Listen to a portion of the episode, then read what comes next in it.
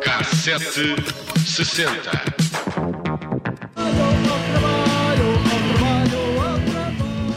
Por outras palavras, foi isto que o Primeiro-Ministro quis dizer hoje ao anular a tradicional tolerância de ponto da terça-feira de Carnaval. Cavaco Silva achou que em tempo de crise não se podia desperdiçar um dia sequer de trabalho, era preciso conter despesas e aumentar a produtividade nacional. Além de obrigar os portugueses a trabalhar, as autarquias, como Torres Vedras, por exemplo, foram apanhadas desprevenidas, já com tudo preparado para a folia de Carnaval.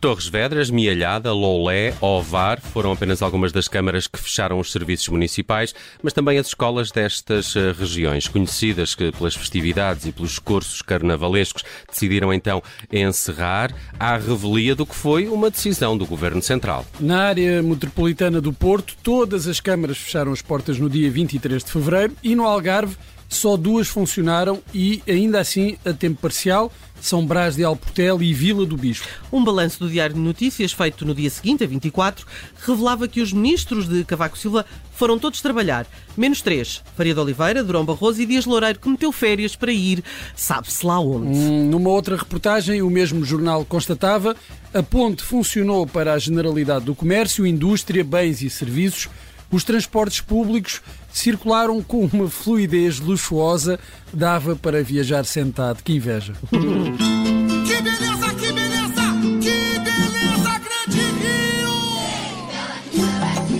E desde esse ano de 1993, só outro governo com, uh, cometeu essa ousadia de suspender o Carnaval. Mas já lá vamos, porque estávamos aqui nesta história em 1993. Corria um ano de crise económica, não tão grave como vivemos depois, mas suficientemente forte para o então Primeiro-Ministro entender que a produtividade pouco se compadecia com pontes e feriados. Cavaco Silva, que fez meia-culpa, escreveu em 2012 que agora o contexto do país é diferente e que na altura a medida era justificada.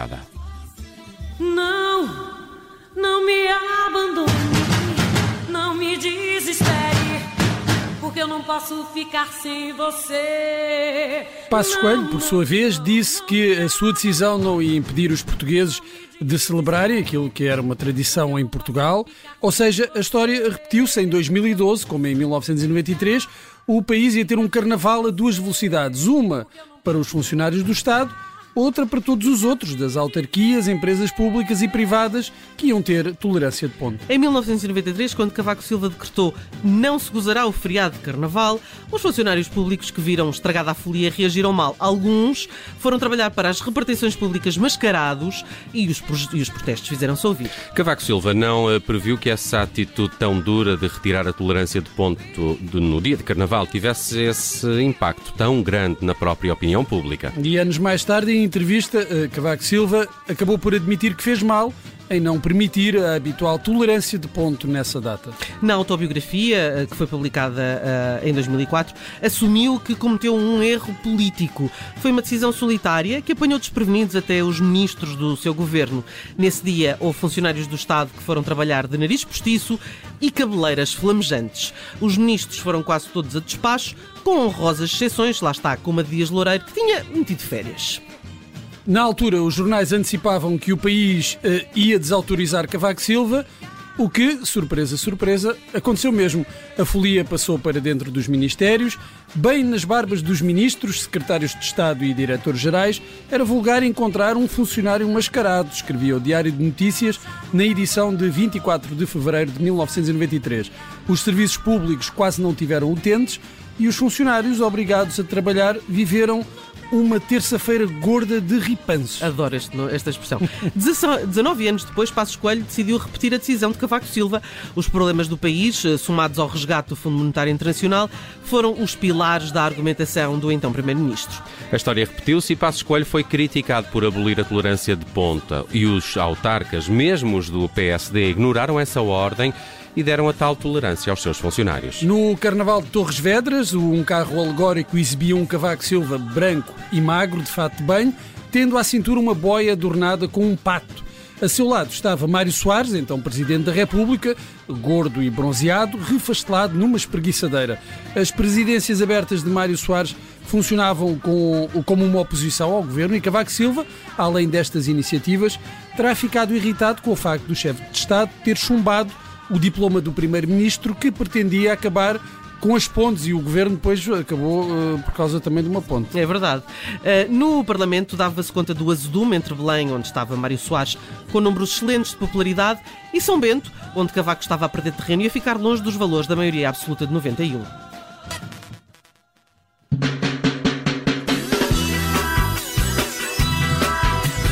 Estou a adorar a seleção musical da Judite França, neste As caso Judite hoje 7%. caprichou. Samba de enredo, samba de enredo. Incrível. Ora bem, no dia da tolerância de ponto, o então Presidente da Assembleia da República, Barbosa de Melo, foi eh, impotente para marcar uma sessão plenária, ao contrário do que pretendia o Governo. E em 2012 o cenário parlamentar foi um pouco diferente. Assunção Esteves conseguiu um consenso maioritário, PCP e Bloco de Esquerda contestaram, mas os deputados foram trabalhar. Havia um grande universo de funcionários a trabalhar e, em razão de um princípio de equidade, o Parlamento vai trabalhar também na terça-feira, declarou então o Presidente da Assembleia da República. E, ao que tudo indica, também não irão ah, ah, faltar trabalhos de comissões diversas com a presença de ministros. O Carnaval foi o calcanhar de Aquiles de Cavaco, talvez um dos maiores erros da carreira política de Cavaco Silva. O gesto do chefe do governo foi um dos fatores determinantes para a queda do PSD e a ascensão do PS de António Guterres nas eleições legislativas de 1995.